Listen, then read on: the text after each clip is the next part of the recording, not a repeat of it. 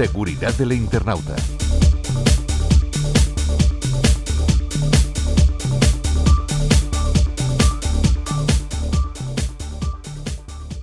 Los ciberdelincuentes siempre están a la última en todo y no iba a ser menos con la inteligencia artificial, la cual están explotando de forma perjudicial. Día tras día estamos escuchando atónitos cómo aumenta el número de casos de menores víctimas de sextorsión chantajeadas con la difusión de imágenes manipuladas a través de la inteligencia artificial.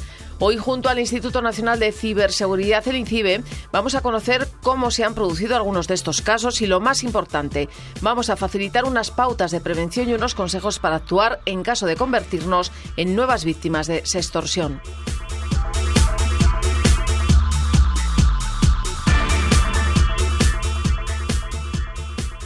Hola Elena. Hola Conchi, ¿qué tal?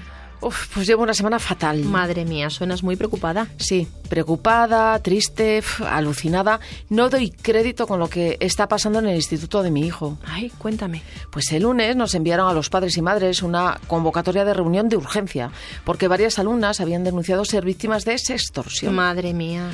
Mira, parece ser que varias de ellas han estado recibiendo mensajes amenazantes pidiendo un pago de 200 euros a cambio de no difundir las imágenes alteradas entre sus seguidores, conocidos, familiares, compañeros de instituto. ¿Y accedieron al chantaje? A punto estuvieron, pero parece ser que no. Una de ellas se sintió muy agobiada y le contó todo a sus padres. Estos lo pusieron en conocimiento del instituto y de algunos otros padres y poco a poco fueron más chicas las que contaron que a ellas les estaba sucediendo lo mismo. Además, es que todas dicen que ellas no han enviado esas fotos, que son montajes hechos con inteligencia artificial. Uf, la inteligencia artificial está presente en nuestro día a día y en la mayoría de los casos de forma positiva, pero es verdad que cada vez estamos conociendo más el lado oscuro. Y tanto, yo es que no lo entiendo. Estoy asustada. Actualmente hay varias aplicaciones de fotografía que hacen verdaderas virguerías. Entre ellas hay una que está en el punto de mira por ser una herramienta que utiliza la inteligencia artificial para desnudar a chicas. Basta con que la chica aparezca sola en la imagen, sin una prenda de abrigo y foto con desnudo en un solo clic. ¿De verdad? Eso decían ellas, que llevaban tiempo hablando con desconocidos a través de Instagram y que hace poco les habían pedido una fotografía pues con las cosas de conocerlas mejor. Eso es, los ciberdelincuentes primero entablan una relación y cuando se han ganado la confianza solicitan las fotos con las que posteriormente hacen el montaje. Además, unos montajes de gran calidad. Pobres chicas. ¿Y qué podemos hacer para ayudarlas? Lo primero que tiene que hacer una menor siempre es poner en conocimiento de lo sucedido a sus padres o algún adulto de confianza para que puedan apoyarla y ayudarla en las acciones que deben realizar. Y tendrán que poner una denuncia, ¿no? Por supuesto, los hechos acontecidos son un delito y como tal son denunciables.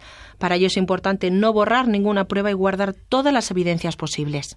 Parece ser que alguna todavía sigue recibiendo mensajes. Hay que cortar toda comunicación con la persona que las está extorsionando y no proporcionar ninguna otra información adicional. Para ello, lo primero es bloquear el número de teléfono para no recibir más mensajes cortos y en Instagram reportar y bloquear al usuario. Ahora lo que tienen miedo los padres es que la difusión de esas fotografías sea incontrolable. En estos casos es muy importante practicar ego-surfing para vigilar qué información existe en Internet y así detectar si han podido publicar sus datos personales o alguna imagen.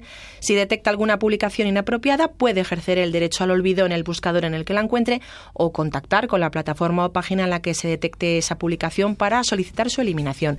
Y, por supuesto, en caso necesario, denunciar ante la Agencia Española de Protección de Datos. Pues esperemos que no hayan llegado a ese punto de difusión. Nunca se sabe. Esto ya es peor, pero si detectan la difusión de alguna imagen de contenido íntimo, lo cual sería contenido de abuso sexual infantil, tiene la opción de reportarlo en la hotline de INCIBE, así como contactar con el canal prioritario de la Agencia Española de Protección de Datos. Muchas gracias, Elena. A ti, Conchi.